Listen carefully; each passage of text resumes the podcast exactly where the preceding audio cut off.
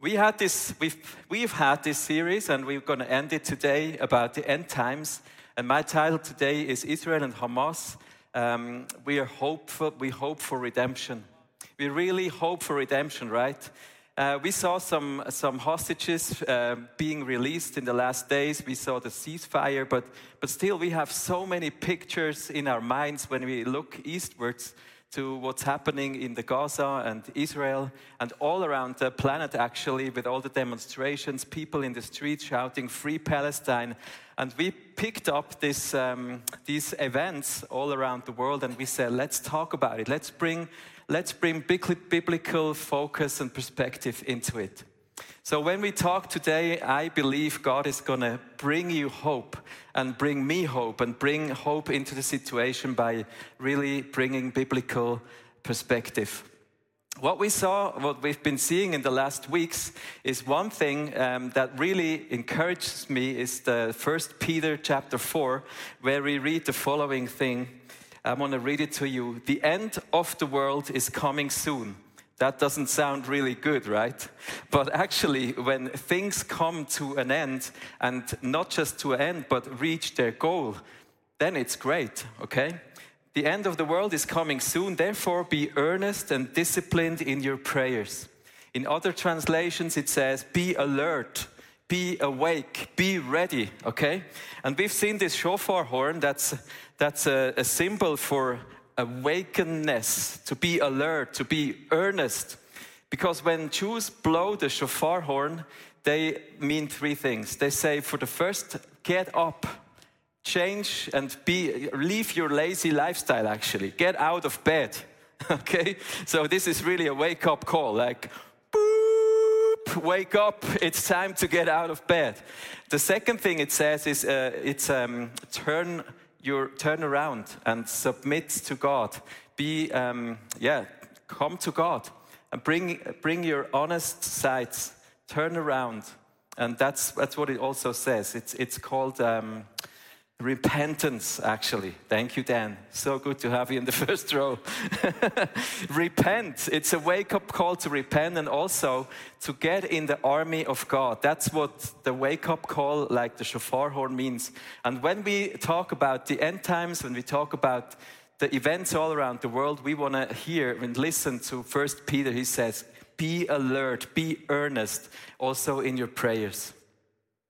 Maybe now you say, okay, Michi, that's nice uh, with your shofar horn, but uh, it's almost Christmas. I want to get out my Christmas carol. I want to set up the tree and have a cozy tea and a coffee in my living room. Is there anyone like that? Yeah, many of us? Okay. Yeah, you can be courageous, be honest in church. uh, how does it fit together with what we're talking about? Be alert, be earnest. I want to give you a perspective with the gate of Jerusalem. Join me to the gate of Jerusalem. It's one of the 12 that were originally there in Jerusalem. Jerusalem had 12 gates, and this is the east gate, also called the Golden Gate of Jerusalem. So let's meet. This is ICF English community. This is the east gate. Hello. Hello. Okay. And this is going to be the place where hope comes from today. I really believe God is going to release hope in our hearts, hope for redemption. The east gate is the place where priests went in and out. It was faced towards the Olive Mountain, Mount Olive, Mount of Olives, uh, on the east side of Jerusalem, and the priests went in and out, and it was the closest gate to the temple, to the Holy of the Holiest. So, this is the place where hope is to come today. Are you ready for some hope? All right, get ready. I want to take uh, quite, a, quite a lot of time in the message to talk about prophecies in the Bible. Because when we talk about end times, it has to do with prophecy, okay? Nobody really knows.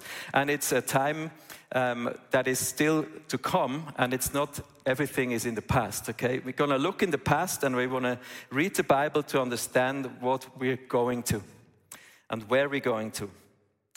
There is two appearances of the Messiah in the Bible, and when, when First Peter writes about the end times, the, the end time is near, he talks about the second coming of the reigning Messiah. Jesus came two times twice. So the first coming was the suffering Messiah, the second coming is the reigning Messiah.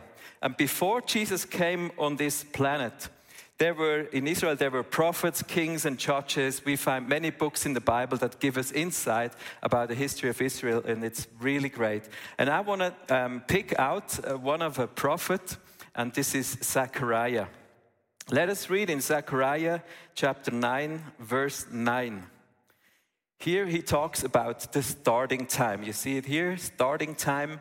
It starts by the coming of the Messiah. Rejoice greatly, daughter Zion. Shout, daughter Jerusalem. See, your king comes to you, righteous and victorious, lowly and riding on a donkey, on a colt, the foal of a donkey. So it talks about the Messiah, the Son of God, not coming as a, as a king who, who acts like a king, but it's talking about uh, a victorious but also lowly and riding on a donkey Messiah. What happened when we look in the history? What, what did happen? This was written 400 years before Jesus came. What happened is, is exactly what is written in the Bible. Jesus entered Jerusalem on the back of a donkey. Why did he do that? You see it on the slide. I put four points. First of all, Jesus was really um, into, he, was, he was, wanted to make sure that all the prophecies would be fulfilled. And I'm sure he did it on purpose. He sent out his disciples to look for a, for a donkey and he said, Make it ready so I can ride on his back.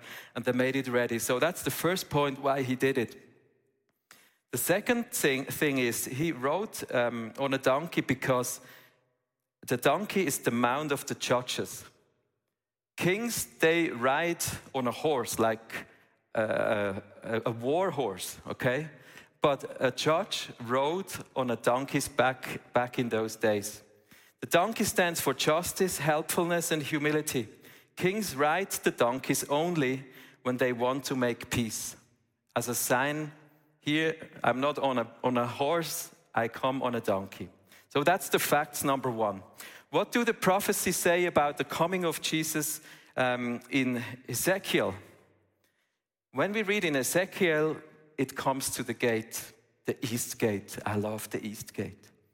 Let's read what is written about the east gate. Then the man brought me to the gate facing east, and I saw the glory of God of Israel coming from the east. So he brought him to the gate to the east. His voice was like the roar of rushing waters, and the land was radiant with his, with his glory. I fell face down. The glory of the Lord entered the temple through the gate facing east. So, what we see here is exactly what was written in the prophecies about the first coming of the Messiah. He will be on the back of a donkey. He will ride from the east, from the Mount of Olives, and enter Jerusalem through the east gate, our beloved east gate, to the Holy of the Holies. And that's what happened when Jesus arrived. Isn't that great that prophecies are so specific and Jesus fulfills everything about it? When we read the Bible and let it sink for a while from the head to the heart. There was a king, the king of all the kings. He was riding on a donkey. What did he say by that? He said, I am the king, but I come humbly.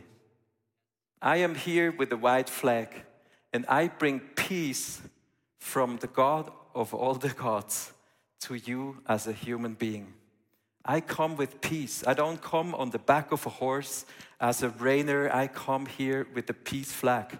I say, I will make peace between the human race and God. What a great news. He said, I'm here as the judge, but I don't come as a judge to judge you and kill you, destroy you because you're full of sin. I'm here as a judge and I ride through the gate of redemption that was the name of the East Gate. He rode through the gate of redemption where there's mercy, the gate of mercy in Jerusalem. When the judge comes, to give you mercy, then there's time to be joyful, right? That's the time to be joyful. And that's what Jesus did. And when he rode on the donkey, what did he see on the back of the donkey? Was the cross. It was his vision riding down from the Mount of Olives to the east gate, and what looking at the back of the donkey was the cross, and it made sure he was aware that he is the Lamb of God. He comes as a humble king to serve humanity and take on the sins, take on the death that was for us, and he took it for us. What a great moment, the first coming of the Messiah. It was the coming in a humble and, and um, serving attitude. What about you? Is your gate open for the King of Kings, for the judge who brings peace? Is it open? Do you know Jesus as the Redeemer in your life? I really want to make sure you know him as your personal Redeemer.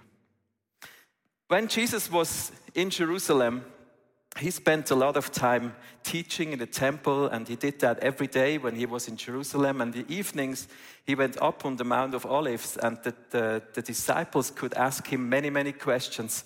And they asked him, above all, they asked him about the starting time and the end time.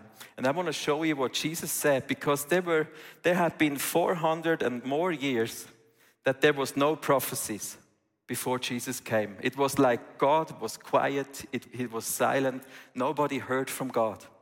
And then when Jesus came, he was a prophet who started to talk and teach about the kingdom of God. And the disciples were hungry and thirsty and said, Tell us more. What is going to happen in the earth? So they wanted to know what is going to happen in the starting time. What is the signs that that what is going to happen next. And they wanted to know about the signs of the end time. What is going to happen when the earth comes to an end? And Jesus taught them every evening at the Mount of Olives. You can read it for yourself. I really want to recommend you to read Luke chapter 21, Matthew chapter 24. It gives a lot of insight about the prophecies Jesus made about the starting time and the end time. Jesus speaks about the starting time here in Luke uh, chapter 21. When you see Jerusalem being surrounded by armies, you will know that its desolation is near. Then let those who are in Judea flee to the mountains. Let those in the city get out, and let those in the country not enter the city. He was very specific what's going to happen. Jerusalem is going to be surrounded by the enemy. And when you see that happening, flee from the city. Don't enter it anymore. What happened in the next years? I want to zoom in on the starting time with the next slide. The starting time, of course, started with Jesus. And he talked about the situation in the year 68 after Christ. What happened there was that the armies of Rome really surrounded the city. And when people saw that, and they were, all of them saw it, of course, but those who listened to what Jesus had said, they started to flee out of the city. How can you flee out of a city that's surrounded by the enemy? You might think now. A good question. What happened in 68 was that Nero, the, the not the king, but the huh? Kaiser, emperor, the emperor of Rome, he um, committed suicide. And when he committed suicide, there was a chaotic um, years. I think it was two years that really chaotic. And until Rome was reorganized, it was it took two years until the year 70. And in the year 70, they were all organized, and Titus was the one who, who um, erased Jerusalem from the, from the face of the earth. And within the two years that were here, the chaotic time, were the time where the the Jews who listened to what Jesus had said could flee to the mountains of Judea. And they took the Bible scrolls with them. That's the scrolls of Qumran. Maybe you heard about those. And they found it just um, around 80 years ago. And they were, they were brought there by the, by the Jews who believed in the Messiah. And all the others were destroyed in Jerusalem. What I want to tell you here is it is worth listening to the Word of God. It is worth listening to the prophecies that Jesus brings in our life. It should make us alert. It should be a wake up call for us that because that what happened here will happen again in the end times. There were so many signs, like Jesus died on the cross and he was resurrected, of course. That was also a sign. And then there was many other signs until 135 after the death of Christ, the final demise of the state of Israel. And all the Jews, many of them Messianic Jews who believed in Jesus, they were um, they went all around the world. They had to flee, and so the gospel of Jesus was spread all over the planet. That's about the starting time. What does Jesus say about the end times? Let's look at it. Um, Jesus spoke about the end times. In Matthew 24, verse 8, he says, All these are the beginning of birth pains. So, describing the end times, Jesus uses the illustration like a birth, the birth pains. I didn't have the burn pains, but I saw how they are, and they're really strong. Who knows from the ladies here? Some of them are here who gave birth. It's a big respect to you. And when Jesus talks about the end times, let's have the next slide here. He talks about the time until his return. So it, when he talks about the birth, like the, the birth pains, he talks about waves. There's going to be waves like signs, and the more it comes to the birth, the closer and the more often those signs are going to happen, like when you have the pains of a birth. Why did I write here 1822? In 1822, there was um, there were so many Jews fleeing from Russia because they started to to um, how, how can I say it? Um, tried to, to kill many Jews, and there were 10,000 of Jews entering Israel, and that was a year when they started to re-establish in, in, the, in the Israel of today. And they came back, and the return of the Jews is one of the biggest signs in the Bible when we see today, for example, 1948, where the state of Israel was re-established. There's so many signs. And also in 1922, the Soviet Union was formed and they said, we are going to erase Christianity from the face of the earth. And communism caused hundreds, no, more than 100 million deaths of Christian people. Did you know that? We don't talk about it, but it's, it's a number that is huge. We talk about the Holocaust, and we should. But what the communism did to Christianity, it was more than 100 million deaths. And the second, um, the second um, power that is erasing Christianity is Islamistic power. And we see that also today. Today, 360 million people, people are, are persecuted because of their faith in Jesus. And when Jesus talks about these pains, he talks about the end times. And we know it when we see what's happening in the world, that we live in the end times and Jesus will come back. What did Zechariah take, uh, tell you and tell us about the return of Jesus? You ready to hear that? It was written before he even came for the first time. And on that day, his feet will stand on the Mount of Olives. Again, there he is again, okay? It is again the Mount of Olives. It's all happening in the east. And on, uh, he will stand on the Mount of Olives, which, which is before Jerusalem, toward, of course, the east. We know that. And the Mount of Olives will be divided in the middle from the east to the west into a very wide valley, so that one half of the mountain will give way to the north and the other half to the south. What will happen when Jesus comes back for the first time, he will set his feet on the Mount of Olives and he will come with all the glory. It will not be on the back of a small donkey, okay? It will be in all the glory he has. In all the glory from heaven, he will return, and every knee shall bow, and every tongue will confess that he is the Lord. and he will enter through the gates of Jerusalem with all the glory, and he will reign from Jerusalem again. So you see, the gate, our beloved East Gate, is going to be in the center of the happenings, of the events on this planet again. But the difference is, he will not come as a humble, as a humble servant. He will come as a king who will reign. Make sure that the day when Jesus comes back, you don't have a wall facing the King of Kings. It won't be a problem for him because he can go through walls with his new body, but it will be a sign for him don't enter, I'm closed. What about your walls in your heart? Are they open to the King of Kings?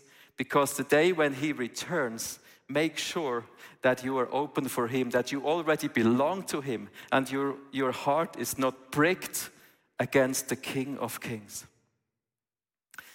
Yeah, we are in a fight because you all see this wall here is closed, right? You see that. it's really bricked up. The time after Jesus' death and resurrection, Jerusalem was destroyed, and this is actually the place of war throughout the hundreds of years. Some, sometimes it was built up, then it was destroyed again. And in the year 1541, Suleiman, one of the Osmanian uh, emperors, he built the walls of Jerusalem back up, also the east gate. But what he did, he bricked it up, he closed it. You know why he closed it? It's actually a bit funny. I had to smile when I, uh, when I read it. He bricked it up to make sure that the Messiah of the Jewish and the Messiah of the Christians won't be able to come back through the East Gate. He was a guy who knew about the beliefs we Christians and the Jewish people have, and he wanted to make sure it's bricked up and the Messiah won't enter. You know, he thought he will maybe come back on a donkey's back, but he won't. He won't face the wall. He will come with all the glory, and there's no problem for the King of Kings to go through a wall, right? So, what he meant for evil, God turned for good.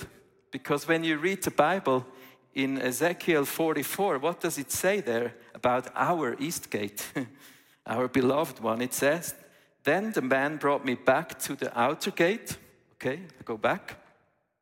Of the sanctuary, the one facing east. Okay, and it was shut. The Lord said to me, This gate is to remain shut. It must not be opened. No one may enter through it. It is to remain shut because the Lord, the God of Israel, has entered through it. It was the will of God that this gate will be shut because the King of Kings had entered there on a donkey's back and it should be shut until the day when he come back in all his glory. So Suleiman, he bricked it up and he meant it for evil. But what he did, he helped God fulfill his prophecy until this day. It's, it's just great, right? It's just wonderful how God is. I want to invite you to make sure your, your wall is open for God because there is a war going on in our hearts. We, we are easily to, to break up our heart and, against God, also in the times we live in right now. And God wants to help us to take out those bricks, to take them out and give them to God what happens in the East now, in Israel, in Gaza, it is so easy to get a, a bitter heart, to be full of anger, to be full of fear, to be actually full of hatred. And when we, when we open up our hearts to hatred, to fear, then we open up our hearts to the evil. And what does I want to tell you what evil is translated in the Bible in the first book in Genesis chapter 6. I want to read to you. Now the earth was corrupt in God's sight and was full of Hamas, which is the that is the original word in Hebrew there, and it's translated by violence. It's called Hamas. God saw how corrupt the earth had become, for all the people on earth had corrupted their ways. So God said to Noah, I'm going to put an end to all people, for the earth is filled with Hamas, with the violence because of them. I am surely going to destroy both them and the earth. Do you realize? Hamas, the evil, the violence, has been here for many hundreds and thousands of years. It just has a new face and a new group. It found new people who have bitter hearts. I don't want to blame them. I want to blame the evil, the father of the evil who tries to destroy this planet God meant for good. And he means the best for you as well. Make sure your heart is not bitter. Make sure you don't give space and room in your heart for Hamas, for, for the violence, for the evil. The Lord lives, it says in Psalm, praise, to be, praise be to my rock, exalted be God my Savior. He is the God who avenges me, who saves me from the violence of Hamas. You exalted me above my foes. From a violent man, you rescued me. You see on a slide how many times Hamas uh, is, meant, uh, is mentioned in the Bible. Just want to make sure you know the facts. But we, what we're talking about here is our hearts. Maybe it's not the situation in the Middle East that makes you break up your heart against God. Maybe it's your marriage. Maybe it's, it's um, your relationships. Maybe it's, maybe it's just sorrow that you don't know what the future brings. I want to give you just a few seconds when I read in Psalms so you can open up your heart to God. When I read Psalms, it's a psalm I, I love so much because it's a psalm that fits our beloved gate. And when I read it to you, make sure you make some, some thoughts. What is the bricks that you have in your heart? What's the name of the bricks you have? Lift up your heads, you gates. Be lifted up, you ancient doors, that the King of glory may come in. Who is the King of glory? The Lord strong and mighty, the Lord mighty in battle. Lift up your heads, you gates. Lift them up, you ancient doors, that the King of glory may come in. Who is he? The King of glory? The Lord Almighty. He is the King of glory. The Lord wants to enter your gate. Daniel, tell us about your bricks. I'm a Jew. My mother comes from Israel, my father from Switzerland. I lived in Israel for seven years. At the moment, my brother lives in Israel with his two children. Fifteen years ago, I invited Jesus into my heart, and since then, he has been my daily companion. My wall is fear and anger. On October the 7th, I was on my way for vacation with my family. Suddenly, the news on my phone didn't stop. Slowly, details came about what was happening in Israel a massacre.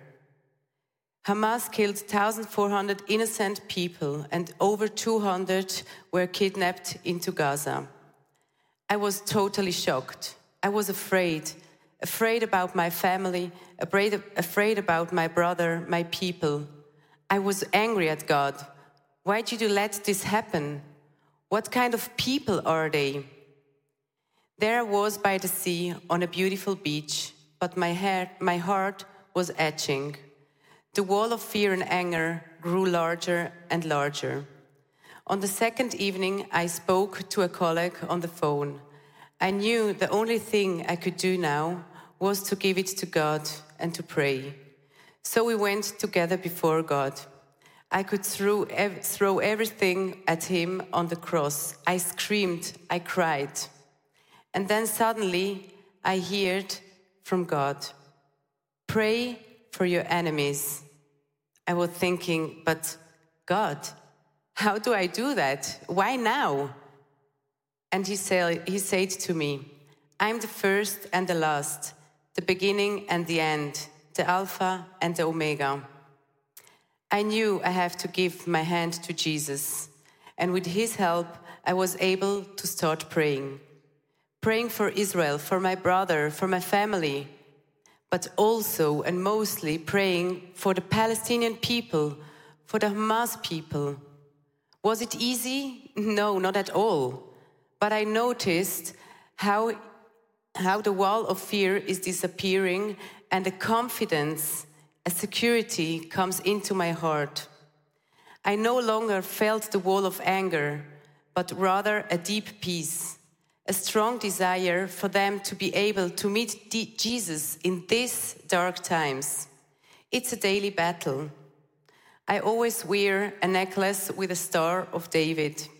When I go out, I think about hiding it. No one can see that I'm a Jew. The wall of fear is rising again. And then I go in front of the cross again. I give up this fear, and the walls crumble, and the confidence come into my heart. I don't always succeed. I have to give my anger, fear, or also my sadness to Jesus again and again.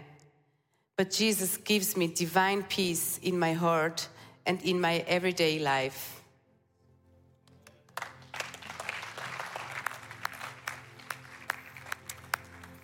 Thank you so much, Dania. Maybe it's not the conflict in the Middle East that is breaking your heart up, that is making your heart hard against the King of Kings. Maybe it's other things, but I want to introduce you to the God who helps us to get rid of it. What I believe there is one thing that is challenging us here in the East, uh, in the West, I want to say, in the Switzerland and other countries. And Jesus talked about it when they asked him about the end times. Jesus actually said in Luke 21 Be careful, or your hearts will be weighed down with carousing, drunkenness, and the anxieties of life. And that day will close on you suddenly like a tra- trap. For it will come on all those who live on the face of the whole earth. Be always on the watch and pray. Did you hear it? Be always on the watch. We have it back here. Be on the watch and pray that you may be able to escape all that is about to happen and that you may be able to stand before the Son of Man. Jesus is also calling us to be awake, to be alert, to be on the watch, for the times are close to the end. And when we let Jesus enter in our gates, when we make sure that whatever is here in our hearts is not here anymore, and we give it to Jesus, He will be able to enter. And we won't have any fear when the King of Kings comes, when the King of Kings is entering through the gates. Make sure you bring everything that blocks against Jesus to the cross and make sure He can enter your heart today what Jesus is talking about here is that we so easily get distracted. Maybe your brick is distraction. You're distracted, distracted what is happening on this planet. You don't realize what's going on. Jesus is inviting you to get new sight of what is happening, to be awake, to be alert. Make sure you give it to Him. Maybe it's your handy, your smartphone, your social media, maybe the sorrows of daily life that is distracting you from what's happening right now. Because Jesus wants to make sure we are alert. When he talked to his disciples, he told them what's going to happen, and those who listened, they could run out of Jerusalem. And what I want to make sure today is that we, as an ICF church, we are alert when we see the signs of the end times. And we don't have hearts that are bricked up against the King of Kings because he is the one who brings hope for redemption in this situation. Is it easy for Dania to pray for the enemies? No, it's not. But is it, it's a way to open up the heart for the King of Glory. Let's stand this afternoon, church. I want to read to you from Revelations. And it's a challenging text, text, but we make it our prayer this afternoon. Okay, it's a bit challenging. Don't take it personal, but I believe there's a message in it that is for us, and we should not be shy to also read those texts in our churches. okay? Maybe you take it to your small group and you talk about it, you pray for each other. I know your deeds. That's one of the angels who comes to one of the churches of the ends and he says, I know your deeds, that you are neither cold nor hot. I wish you were either or the other. So, because you are lukewarm, neither hot nor cold, I am about to spit you out of my mouth. You say, I am rich, I have acquired wealth and do not need a thing, but you do not realize that you are wretched, pitiful, poor, blind, and naked. Isn't it true that sometimes we don't even realize how needy we are of God? I counsel you to buy from me gold refined in the fire so you can become rich. The true gold, actually, he's talking about. The true gold. And white clothes, not from Gucci, not from Prada, the real clothes to wear so you can cover your shameful nakedness and salve to put on your eyes so you can see. We need God's touch to see what's happening. Those whom I love, I rebuke and discipline. So be earnest and repent. It's a sign that God loves you when He puts His finger on your trigger points, on the bricks you have in your heart. It's His love. Here I am. I stand at the door and I knock. If anyone hears my voice and opens the door, I will come in and eat with that person and they with me. To the one who is victorious, I will give the right to sit with me on my throne just as I was victorious and sat down with my Father on his throne. Whoever has ears, let them hear what the Spirit says to the churches. Whoever has ears, let them hear.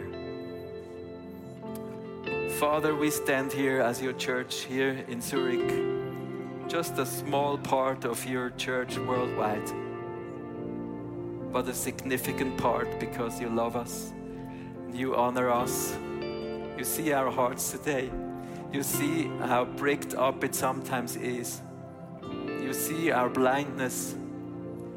And we expose it to your light this afternoon. Thank you that you come as a redeemer, as a judge who is filled with mercy.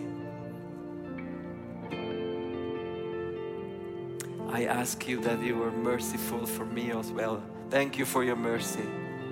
You see how distracted we often are. You see the hatred in our hearts. You see the fear that we have, and we expose it to you because we, you don't condemn us. You write into our hearts. It's still, it's still time for grace, church. It's still time of God's mercy. It's not the time where He comes back as the King of Kings. It's time still to open up your heart for the for the for the soft king for the soft touch of the holy spirit thank you that you love us that you put your finger on what is what needs to be exposed in our lives Jesus, we want to be alert. We want to be ready. We want to learn from you how to be, how to act in this situation we are in. We want to learn from the Bible that your words matter. Give us wisdom, give us an alert mind, give us conscious mind where we live and what is happening in our situation. And I thank you, Jesus, that you will come with all your glory. And we want to worship you this afternoon. You are the King of Kings. And like Zachariah said, we want to be joyful because you will enter the gate of our hearts. You will enter the gates of Jerusalem. And there's going to be the time where we will worship for eternity. And that is the perspective of hope of redemption in our lives. Thank you, Jesus. Come on, church, let's worship this King of Kings who will come with all his glory, with all the glory through the gates of your heart. Hey, thanks for watching. Hey, our passion for people is that we see them grow in their relationship with Jesus, live fearlessly, and influence their people and the surrounding in a positive way. And if you would like to be part of that vision, we thank you so much for your financial support because that would make it possible. I hope that this message spoke to you really. And if you don't have subscribed to our channel, please do this.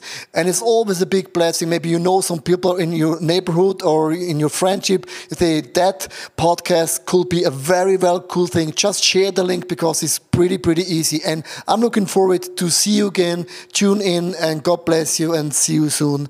Bye bye.